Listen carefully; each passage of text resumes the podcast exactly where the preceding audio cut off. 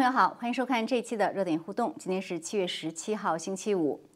这两天，有关川普政府有可能会全面禁止中共党员入境美国的消息，引发了强烈反响。而另一方面呢，也有消息传来，美国可能会很快禁止抖音、微信等中共的一些中国的一些社交媒体软件。那么今晚呢，我们还是请来两位嘉宾，一起来谈一谈这些最新的热点事件。一位是在呃现场的时事评论员唐靖远先生，唐靖先生您好。方伟好，观众朋友大家好。嗯，好，谢谢。那么还有一位是通过 Skype 和我们连线的独立时评人士吴建民先生。吴建民先生您好。你好，主持人好，观众朋友们好。嗯，好的，谢谢您。好，那观众朋友也欢迎您在节目中间呢发手机简讯，或者在我们的视频下方留言，呃，谈一谈您的看法。好，那唐简先生，我们先来谈一谈这个现在最热的一个话题，就是这个禁止党员入境这样的一个事情啊。呃，那现在反正是很多的美国媒体都有报，呃，基本上呢就是说这个引述了一些知情人士说，川普政府在考虑全面禁止中共党员和他们的家属进入美国，并且呢还可能会说撤销目前身在美国的这个中共党员和他们家属的签证，甚至有可能把他们驱逐出境。呃，就是这样一个消息呢，可以说这两天是一时激起千层浪哈。我觉得，如果是这样的话，这个真的跟前一阵袁公仪先生说的这个把中共定义为这个非法集团，这可以说只有一步之遥了。呃，我不知道您怎么看这样一个消息？呃，您觉得就是即使不管他什么时候执行，执行到什么程度，川普政府在考虑这样一个选项，这本身意味着什么呢？这个信息的传出来呢，首先我。我觉个人觉得他首先是比较严肃的，他不太是像是那种空穴来风，呃，那么我觉得它的意味其实是有多重的。首先，第一个比较重要的就是我们经常所说的这个新冷战。我们知道过去的那个冷战呢，它其实是有三大特征，对吧？第一个就是意识形态的对立，第二个呢就是经济上的这种脱钩，第三个就是军备竞赛和这种武力的对峙，就是这么三大特点。那么我们可以看到，其实现在传出来的这个消息。它其实可以说就是新冷战在意识形态对立这个层面上面的迈了一大步，可以说是，因为就是这种意识形态的对立，它其实就是已经说明我们把呃看到美国现在在把这个中共和中国非常清楚的分开，不仅仅说是在口头上，就是说我只是口头上来发表一些理论呢，发表一些言论，他已经在采取实质的行动来把。中共作为一个精准的打击目标来进行制裁，就是你这种共产主义的意识形态，其实在美国作为美对美国来说，它是一种敌人，或者它是一个威胁。对，它就是已经很明确了，而且不仅仅是局限于只是说来表一个态，它已经有了，或者说是准备有了一个实质性的这个动作。所以我觉得这个是第一个我们可以看到的这种信息。第二个就是我们可以看到，就是美国它和中共之间不是。自从这个重新定位是吧，定义为一个竞争对手以后呢，我们看到此前呢，你甭管是打贸易战、打科技战，或者是打在其他的这种领域的这种竞争和美国的这种反击呢，它基本上是局限在一个，我们可以说是局限在一个物质层面，或者是局限在国家的这种物质利益、国家关系、国家利益这个层面上来反击中共。但是这一次的这个动作，我觉得它可以说是上升到了另外一个层面，就是上升到了一个意识形态的问题。它上升到了一个保卫，不仅仅说是保卫美国的物质方面的这种国家利益，它其实上升到了保卫美国的这个呃立国之本，保卫美国的价值观，保卫美国的政治制度。它其实已经上升到这样一个层面了，这样带来一个直接的后果，就是我们看到这二者之间啊，这两种的这个它的性质其实是不同的。如果说你只是简单的国家利益之间，由于地缘政治的关系发生了一些冲突和矛盾，那么这种关系、这种矛盾，它其实是可以说是一个短期的，而且呢，它的后果是可逆的。什么意思呢？就是说，如果说我们在举个例子说，比如说这个贸易贸易战是吧？川普说认为我们贸易不平衡，那么如果说贸易重新达到平衡，那么呃，美国和这个中共还是可以继续的进行往来，继续可以做朋友，大家可以和平共存的。对，就是它是一种可逆的一种短期的这样一个关系。但是，一旦这种矛盾它一旦上升到了意识形态这个层面上面，这个就是另外一回事了。也就是说，它是一种长期的、永久的这样的一种。敌对的关系了，而且是不可逆的，嗯，基本上不太可能，就是说从从从此以后，只要这个政策一出台，从此以后不太可能说是中共，只要中共还存在和美国，它的关系就就永远不会再回到以前那样的一个正常的样的状态，就是我们可以还可以井水不犯河水，可以大家就是彼此和平共处，不太可能，它一定会是一个反复的、激烈的、互相之间博弈的这么一个过程了。所以这个性质，这二者之间的性质是完全不同的。第三一个就是，我觉得它还释放出来一个比较清楚的一个信号，就是如果说此前呢，川普政府的一系列政策对待中共只是一种防共。或者说是一种反共，是这样的一个程度。那么现在，我觉得他出台这样的政，已经有了灭共的这样的一个一个含义在里面了。因为这个话其实还不是我说的，中共自己的那个专家有一个叫做石英红的，是吧？他是中国人民大学的智库嘛，呃，还是最近比较活跃的一个中共的一个专家，他自己就说的，就如果说美国真的要推出这样一个政策的话，就是要颠覆中国共产党的这个政权。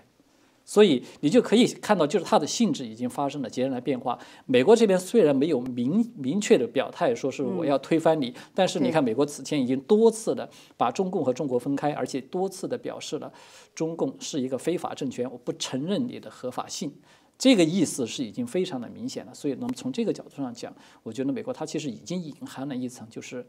我要除掉你。要解体你的这样的一层含义在里面，就是要灭共。这个和之前只是简单的我防范你和和你拉开距离是不同的两回事，对。是，我也觉得有一种主动进攻的意味啊，而且特别是像昨天从巴尔的司法部长巴尔的讲话中，也可以很清晰的听出这样的一个含义。呃，那我也想请吴建民先生解读一下，您听到美国有可能出台这样的一个政策，您是什么样的感受？您觉得这个真的可能呃出现吗？我觉得完全可能，因为这就像唐建远先生刚才分析的样的，他不简简单单的是现在美国这个川普的团队在讨论对中共呢，就是限制共产党员入境的这么一个简单的操作，他实际上就是把共产党他已经要把它定位什么？定为一个邪恶的组织，定为一个恐怖的共产主义新纳粹，为什么呢？如果你说美国要对中国九千多万党员，包括党员的这个家属禁止他们入美的话，这个人口的这个基量是非常大的，它可以达到几亿人。那么这个几亿人可以讲就跟美国的人口都差不多了。如果美国要对这么庞大的一个人口限制和制裁，那么理由是什么？法律依据是什么？那么法律依据，我觉得最简单就是什么？就是共产党啊。它是一个新纳粹组织，它是共产主义残暴的一个国家恐怖主义的邪恶集团。你只有首先给共产党定位，要让共产党是成为一个不合法的组织，它是窃取了中国的这个领导权，同时他因为他所有共产党他执行的这个政策，他实际上就是反人类的。那么美国是因为在整个这一次就最近几个月里面，美国发生了大规模的。美国有一个共产主义的黑手叫安提法，这个安提法的共产主义集团呢，他在美国制造了大量的打着黑人命贵的这个名义，在美国制造了大量的血腥事件之后，让美国的多位政要重新认识共产主义，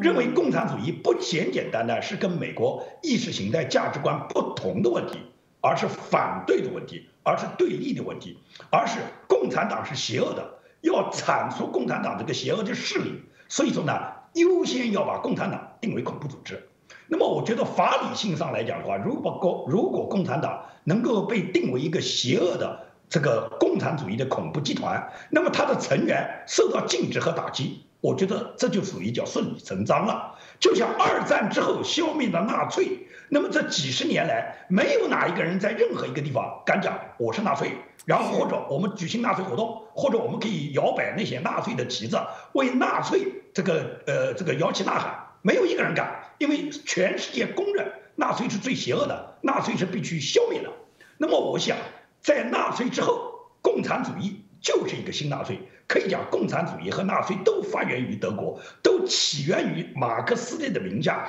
他们最终他们所发展的这种想法，最终对人类都是邪恶的。所以，共产党今天的所有做法，让美国、美国的政要也好，美国人民也好，已经看得很清。所以说，美国现在出台的限制共产党员入境、打击共产党员，它实际上就是一个对立的价值观的问题。当这个对立的价值观完全形成以后，它是不可逆的，也就是你死我活的斗争嘛，就是要么正义战胜邪恶啊，要么就是嘛，就是流氓打败文明，现在就是这么一个状态。因此，下面就是看川普总统怎么下决心的问题了。我可以讲，川普总统的内阁已经完全做好了准备。你像蓬佩奥，蓬佩奥真是非常优秀的国务卿，人家是西点军校第一名的毕业生，是可以讲是哈佛大学的博的这个法学博士，是担任过多年的中情局局长。他蓬佩奥是他坚持要斩首苏莱曼尼，跟踪了苏莱曼尼有十年，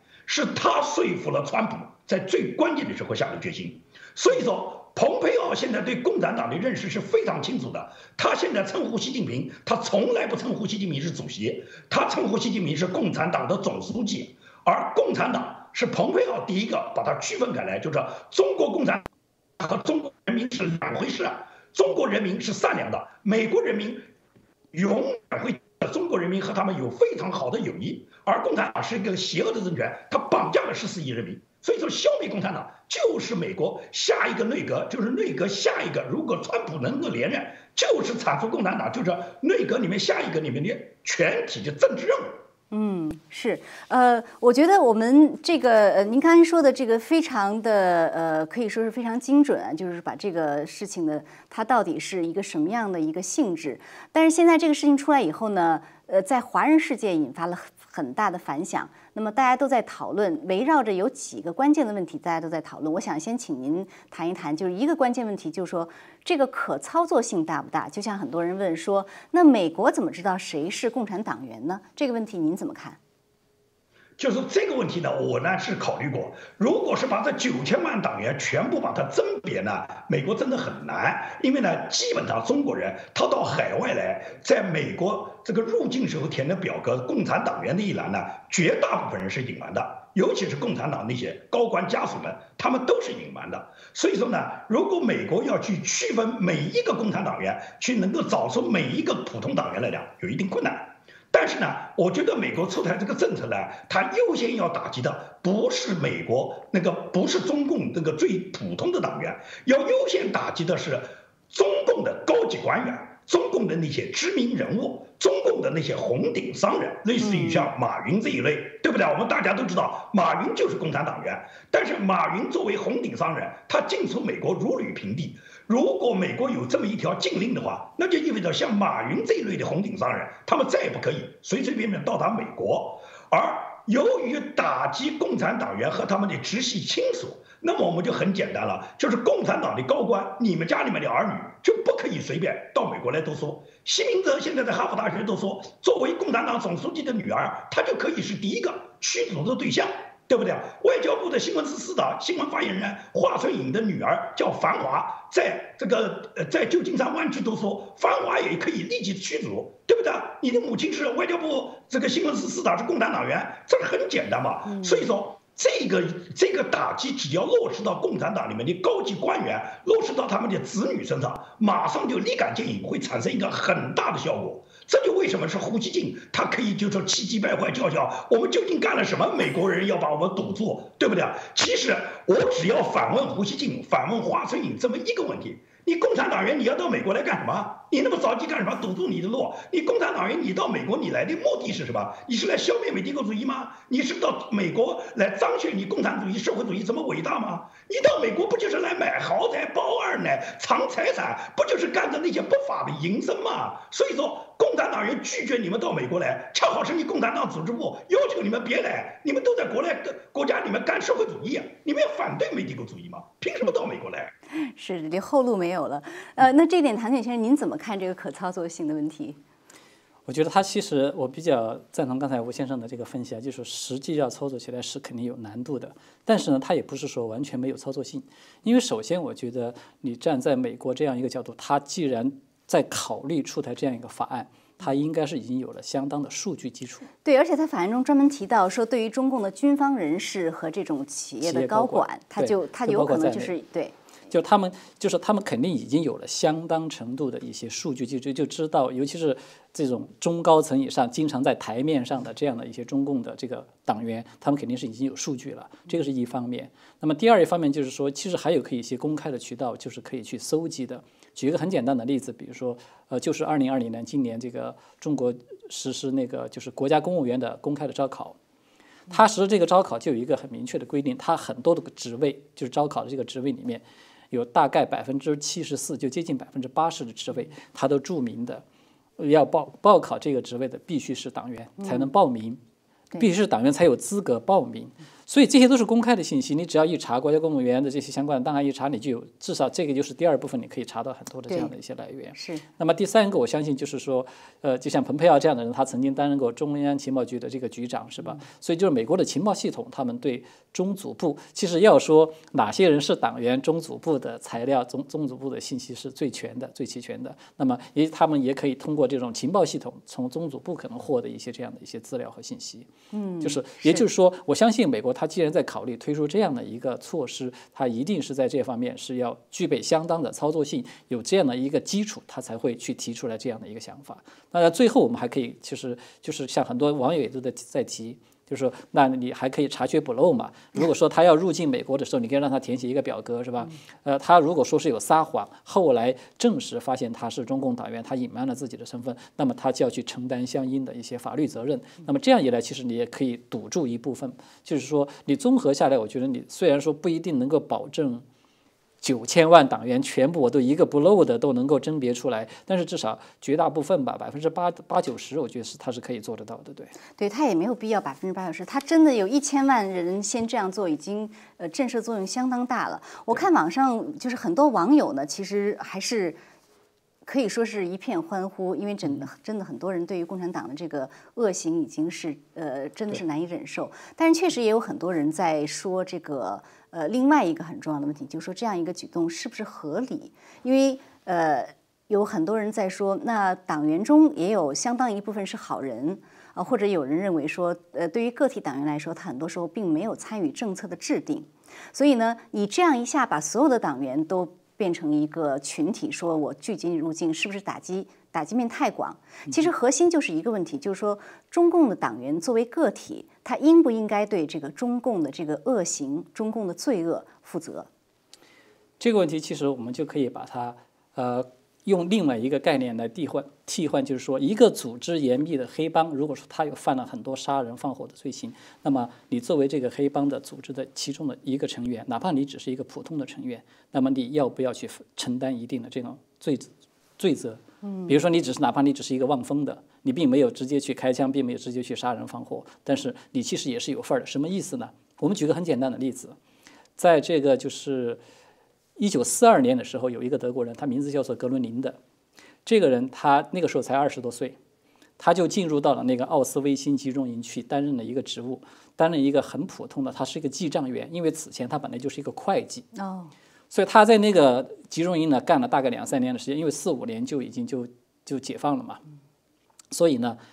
他当时并没有被，因为他只是一个很很普通的一个人员工作人员，所以很多人还不知道他在曾经在这个奥斯维辛集中营待过。他就一直出来，就像普通人一样恢复一个正常的生活。哦，就二战结束以后。对，二战结束以后，一直到二零一五年的时候，他被发现了。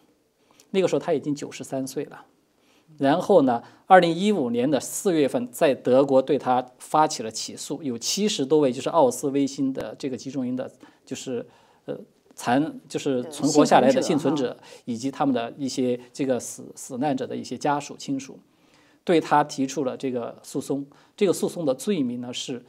他参与了高达三十万项共谋谋杀的这样的一个罪名。最后他自己认罪。他自己认罪的理由其实很简单，他就说那个时候的纳粹党卫军，它就是一架庞大的杀人机器，而他说我自己就是这架机器上面的一个小小的齿轮，一个小小的零件，所以他觉得自己是有罪的，最后好像判了十五年。这个人，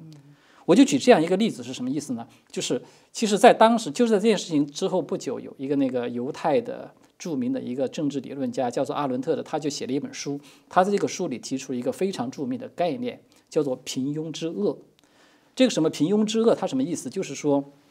当一个人他放在这个一个大的事件之中，在一个大的这种是非的这种事件中，放弃了自己的独立思考能力，放弃了自己作为人的这种基本的价值观的判断，而去盲目的去服从这个威权，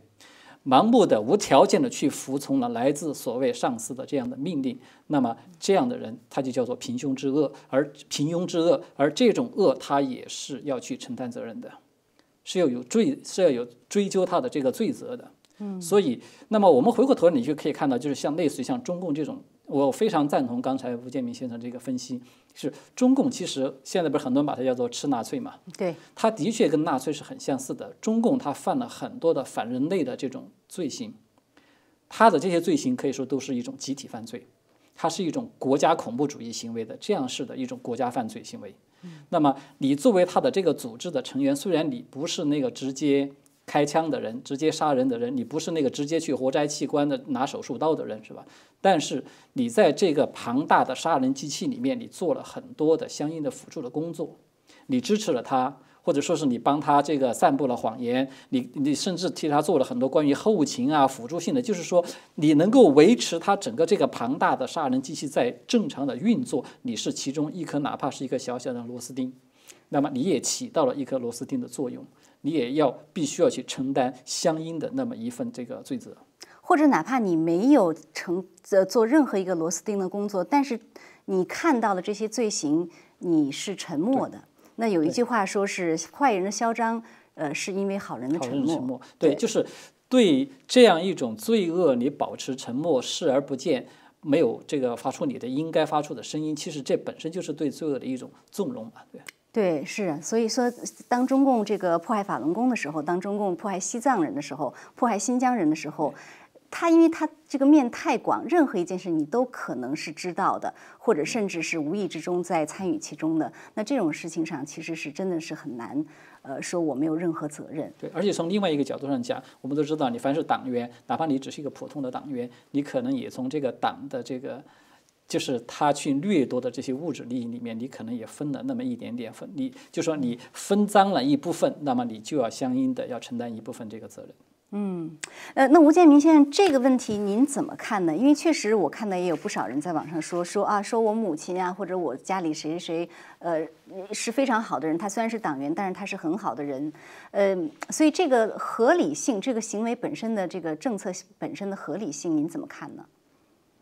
我们如果把这个话，我们要回答这些所谓普通党员是很好的人，用这个问题我们来回答他，来准确一点讲，我可以这样说啊，共产党员，你入党之前的动机是什么？就是你没入党，你是由非党员进入党员的，你进入党员时候，你当时的动机是什么？你告诉我，我可以这样讲，百分之九十九的党员，他入党时候的动机。都是为了跟着这个党去升官发财，他们很清楚，这个共产党根本不是什么为全人类服务，根本不是共产党的利益，就是为人民服务，就是为了牺牲自己，然后去让换取大多数人的幸福，根本不是。所有的人都很明白，因为在中共这个体制下，你要想升官发财，你要想出人头地，你想捞个一官半职，你想在社会上面混个功成名就，你就得先入党。你不跟党组织走近了，你没有进入党内，你是不可能获得这些职务的。因为共，因为整个中国这个政府，中国整个这个国家十四亿人民，共产党它是靠它这个党组织来控制的。所有各层机构，从中央到地方，哪怕到村组，都是由党组织在控制的社会里面的每一个群体、每一个细胞。那么也就是说，党员他入党的时候，他的动机是不纯的。不是像你讲什么，呃，很纯粹的，我是要为共产主义献身的，没有一个人献身。你看他们谁去献身的？他们去的目的就是希望加入这个党里面，然后混到自己的功名，混到自己的这个权势。但是大家都很清楚，在共产党里面，大大小小的职位就这么多，不是每一个党员，这九千二百万党员，每个人都可以当到高官，每个人都可以获得个人利益的。只有一部分人啊，哪怕你就说，有的人职务当得很高，像习近平这种当到政治局常委，当到总书记；有的人职位当得并不高，就当个村长，当个村支书，当个当个党小组长。但是呢他无论当个什么职务，他都可以利用党的权势，可以谋取他一部分私利。那这方面的例子我们就不去展开了，我只是就明确这样讲，就是绝大部分党员是没有机会。任到党里面的这个一官半职，都获取到每个人你想获取的利益了，不是他不想要，而是没有机会。因为党的职位有限嘛，对不对？因为他没有这个机会，他就只能是沦为一个普通党员。这个普通党员，由于他没有这种贪赃枉法的机会的时候，所以他这一辈子，他实际上就是为这个党做了奉献，交了党费，跟着共产党呼喊各种口号，拥护这个党，欺压人民呢？因为他没有什么权势，他没有什么欺压别人的机会，他当然也就是捞到的好处是最少的。就是普通党员是跟着这个共产党这个邪恶的党里面，他跟共产党里面那些捞到捞到好处的干部来比的话。他的可能是个人获得的这个利益，私人利益可能是最少的。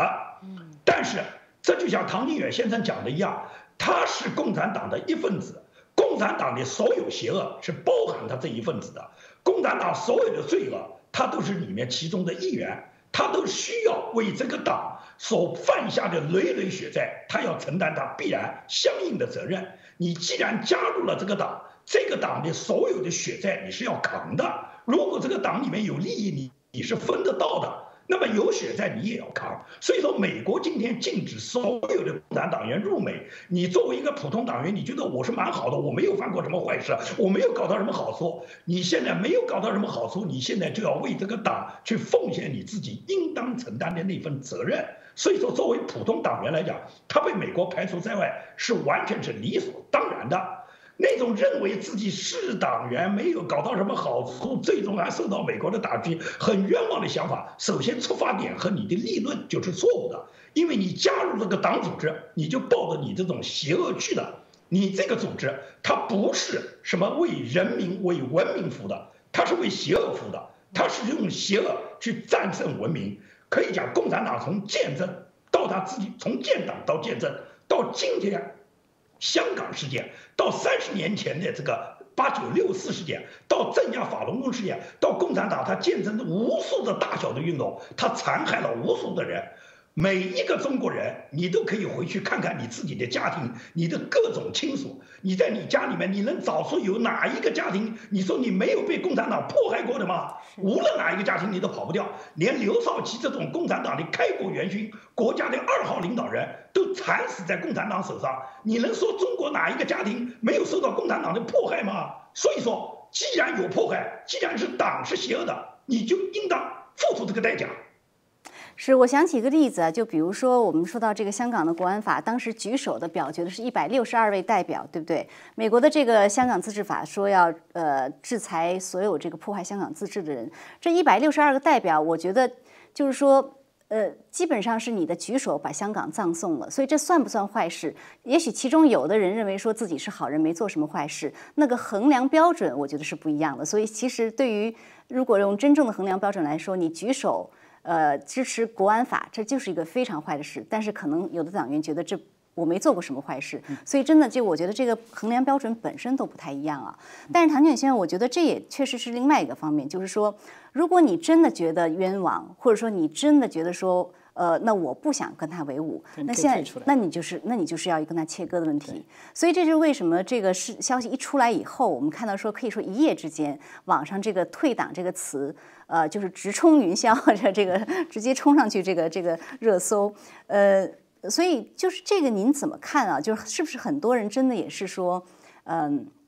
他也是确实有呃想跟这个中共切割的这样一个愿望，但是呢，也有人问说，那你现在退还来不来得及？呃，中共会让你退党吗？那么美国会接受吗？等等一系列问题，您怎么看呢？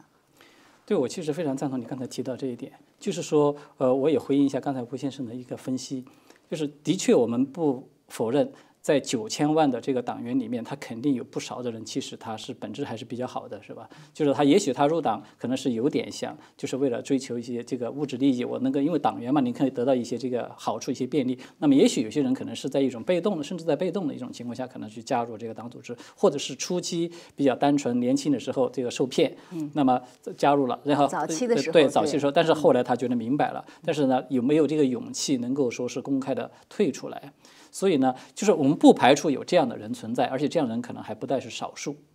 但是呢，就像刚才一句话的，你既然现在已经在党内，你其实是非常了解这个中共它的这种黑暗的历史、它的罪恶史，你为什么还要继续留在里面呢？你完全可以退出来嘛，退出来你就可以不受这个就是至少这个制裁的这个影响，你不在这个范围之内了嘛。这个就涉及到刚才你提到，就是说。中共本身，我们知道，它其实可以说是一种邪教，它是不会允许你正常的途径这么公开。对，刚才那个就写的这个中共的誓词说，最后是永不叛党。对，所以相当于说你进了你就别出，你出你就是叛党。对，这个就是邪教的一大特征，就是只能进不能出。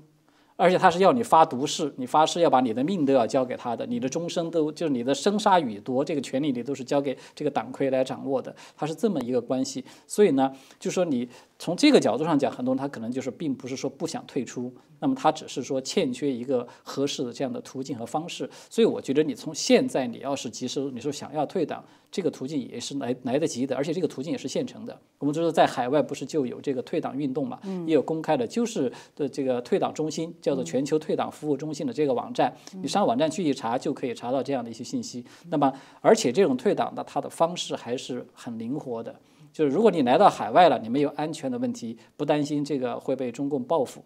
打击报复，那么你可以使用你的真名退。就说你不用说是跟所谓的什么党组织去公开去跟他说我要退党。对。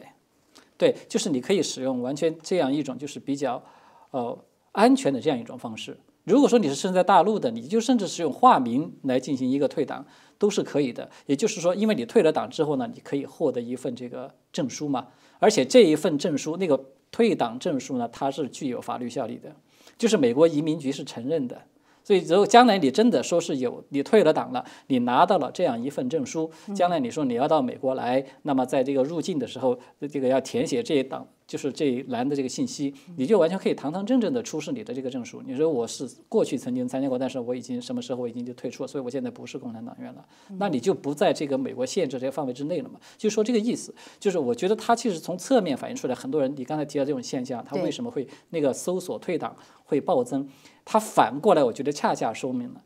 你看很多人他对中共他真的是有那个共产主义的这样的信仰吗？没有。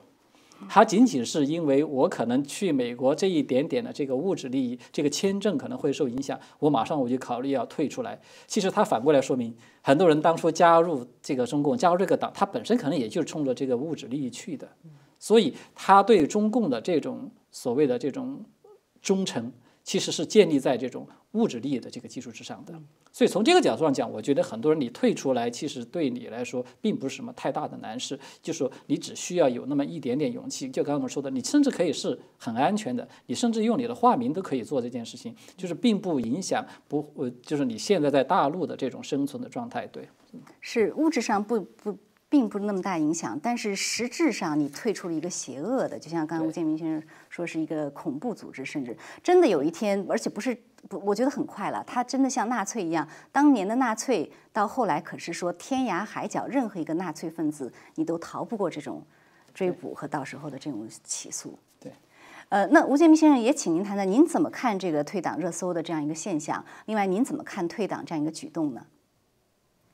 我觉得呢，就是共产党员呢，他如果是避免被这个美国的这个政策打击，他呢就是选择退党呢，这是他自己现在用实际行动来表示他跟共产党呢这个决裂。因为共产党这个邪恶的组织啊，可以这样讲，他总有一天要被人民押上审判台的。当他上审判台的时候，你那时候再退，你已经来不及了。你已经和你已经作为这个党的里面的一份子，你要他付出你。加入这个党里面所需要付出的这个代价，所以说你要抓紧时间，要退你就要当机立断，因为可以这样讲，正义最终是一定会战胜邪恶的啊，无非就是正义可能到来的会比较迟。共产党他现在执政在中国大陆这么七十年，可以讲叫罪恶滔天，坏事是做尽了。那么也就是说，他们的这个共产党也到了气数已尽的时候。这也就是美国，他现在如果是来打击共产党，那正是因为什么？共产党作恶多端，他的这个恶已经呢跟文明世界有了明显的冲突，也就是价值观，美国已经不能容忍他了。嗯，所以在这种情况下，共产党最被消灭、被铲除，是他的必然的一个一个归宿。那么，作为共产党员，你自己应该考虑到，你作为这个成员，这个共产党这个邪恶组织里面的一个成员，如果你现在及早的去退，你可能还可以把你自己在加入共产党里面的各种罪恶呢，能够减轻一点。否则的话，等到有一天清算共产党的时候，毫无疑问来讲，你是逃不掉的。有的人认为我是一个普通党员，我有多大罪啊？我又没干什么太多的坏事，你怎么处罚我？可以这样讲，这就是唐靖远先生刚才举的那个例子，我们大家觉得也可以讲，就是看得很明白了。纳粹当年有很多人，他们都是普通的党员、普通的士兵。作为他来讲，被送上审判台之后，他有一万个委屈。他说不是他要这么干的，他只是一个最基层的士兵，他没有权利决定的可以不干，但是。枪口是可以抬高一寸的。第二个，当你加入了这个邪恶的组织，这个组织里面的邪恶，他所犯下的罪行，你必然要参与其中以后，你要为他承担你必须要承担的代价。这绝不是你讲你是这个组织成员，一个黑帮组织的成员，最后说这个黑帮老大杀人，黑帮里面干了很多坏事，我没有我没有参与，我只是分了一点小钱，我不应该承担责任。这个话是解释不过去的。到了最终，你是一定要付出代价的。是，而且我觉得不仅退，还要收集一些中共的资料啊，以作为日后为你自己减轻罪罪责、这个 立功赎罪的这样的一个举动。呃，那还有一点时间，我想很快再问一下吴建民先生。呃，我们来谈一谈抖音和微信的啊，因为这个也是华人非常关心的。很快问你一下，就是现在的传闻是说，美国政府在看这个中共中国的这个社交媒体软件，呃，抖音。那么之前是说抖音，那么现在又加上微信，我不知道您怎么看？因为微信这个东东西呢，美国人用的比较少，对于华人的影响非常大。您觉得美国真的会抖音和微信都禁吗？还是说有可能只禁抖音不禁微信？我个人觉得会都禁。因为美国要么是不禁，要禁，我觉得他会把这两个软件都禁掉。他禁掉的理由，我觉得很清楚。一个呢，抖音这个传播的社交媒体啊，它在美国啊，它在整个这次所谓黑人命贵里面，它起了非常非常坏的作用。大家都知道，抖音它是一个运用视频、小视频来传播的一种媒体软件，而这个视频呢，因为它只需要有画面。有现场的视频动作，它并不需要语言的，这样呢，它就打破了一个什么界限呢？打破了就是说，比方说中国人，他用中文发的这么一个视频，他并不需要让对方懂中文，他只要看这个视频，他就能看得明白了。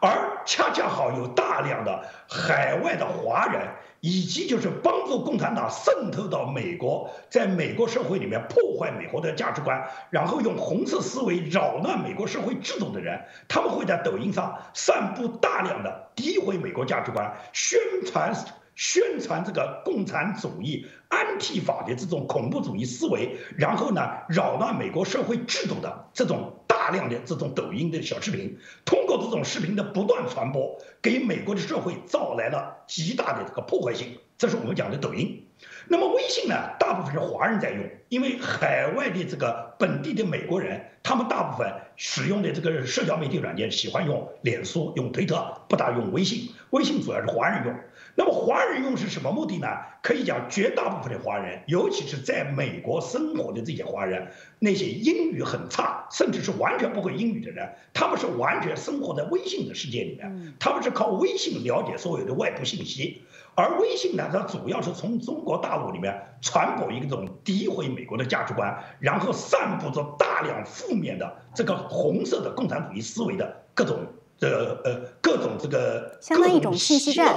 啊，各种洗脑的信息。那么，这个微信对美国的伤害在哪里？最最简单，我们举这么一个例子，就是今年所爆发的武汉这个新冠疫情。武汉新冠疫情在美国爆发之后，当时中共就是通过微信去联络在海外，不光是美国，全球的所有华人，华人的社团，在大使馆的。在大使馆的组织下，在中资企业的积极的参与和协助下，把海外所有的救援物资把它抢光，把这些物资全部寄回了中国大陆，然后为中国大陆这个日后他们把整个这个瘟疫传播到全世界以后，让全球处于整个救灾物资完全匮乏的状态。这个匮乏是前面这么从一月底开始去抢购，一直抢购到三月份。也就是到了三月份，美国和欧洲大规模爆发整个瘟疫的时候，美国也好，欧洲也好，找不到防护，就找不到防护洗手液，找不到手套，找不到口罩，找不到体温计，找不到最简单的这些防护用品，因为这些用品全部被华人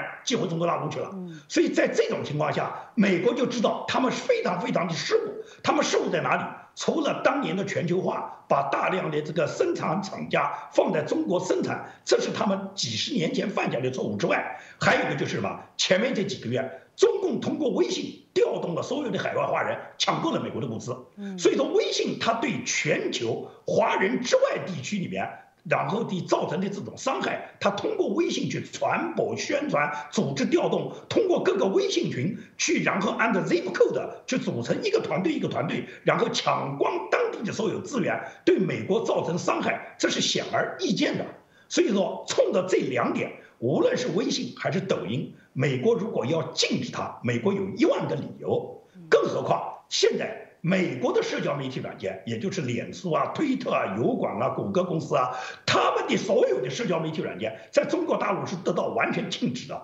既然美国的社交媒体在你中国不能用，凭什么你中国的社交媒体你可以到美国来用？所以说这很简单，不对等。从对等原则上来讲，也是应该禁掉这两个软件。从对美国社会破坏的角度上来讲，抖音和微信，美国是绝对要禁掉。共产党员都要拦在境外，更何况你微信和抖音这种对美国可以讲价值观严重诋毁、对美国社会制度严重破坏的这种软件，难道不要禁止吗？百分之百要禁。嗯，好的，谢谢。呃，海林先生、唐景先生，我们知道现在华人在这个白宫网站上有一个这个请愿啊，是说希望美国政府不要禁微信。那么主要的原因是说，这个微信是海外华人和国内的亲友联系的一个。最主要途径，甚至是唯一途径。我不知道这件事情您怎么看？您觉得作为海外华人应该怎么样应对这个事情呢？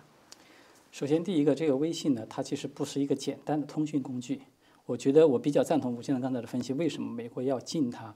是因为微信它事实上已经成为海外华人的一个社会关系的总的一个集合体。我们知道，海外华人他不光是跟亲友，包括他的工作，甚至他的商贸啊、往来啊，呃，很多的，包括他这个获取这个大众信息，是吧？看新闻啊等等，所有他几乎的生活的一切都是在这个靠依靠这个微信的。所以呢，也就是中共，那么所有这些社会关系都是掌控在中共的手中。嗯，换句话说，这些海外华人他们其实无形中，他们自己不自觉的成为了就是中共进行超限战的一个急先锋。其实他所有的数据其实都在中共的手里啊。对，其实可以这么说。中国也通过这个微信来操控他们，来影响他们，对他们进行洗脑，然后再利用他们来这个就是西方社会来作为一个自动的散播源，就是散播这个红色意识形态。当然，如果说他真是要被禁掉呢，我觉得这那必然会在生活中带来一些不便嘛，所以他会，我觉得他可能必然的就会。采取一些这个方法，第一个方法，我觉得可能就是很多人他会采取翻墙的方法，就是说他既会从大陆翻出来，其实因为他现在如果要禁掉微信呢，他可能最可能采用的方式就是封杀掉微信的这个 IP 地址嘛，就是服务器的 IP 地址，那么它相当于设了一个小墙。那么在这种情况下，它可以就像是相当于翻墙，也使用 VPN，这样它可以翻回翻翻回去，相当于在海外又翻回去。哦，这个是一种方式。那么还有另外一种方式，就是如果说大家都觉得不方便，因为使用 VPN 呢有一些这个技术含量，很多人可能用起来也觉得不太方便。嗯，那么你就只有另外建群，就是比如说你去使用换用这个像 Line 啊，或者说是这个 Telegram 啊，就是类似这些这种社交通讯软件，Line 或者 WhatsApp 这样的。对，使用这些来作为一种。但是这些中共中国大陆的人好像用不了。呃，Line 好像是，我觉得好像是可以有用的，就是说它只能去挑选为数不多的，既能够在中国大陆使用，又能够在海外使用的这样的一些来作为一个代代替。对，对，其实最根本上，我觉得应该要求美国政府打破中共的防火墙，这样中国大陆的人就就可以自由的用任何一种那个。这是治本，刚才我们所说的可以相当于是治标。没错，没错。好的，那非常感谢，我们今天节目时间很快要到了，我们也感谢观众朋友的收看，下次节目再见。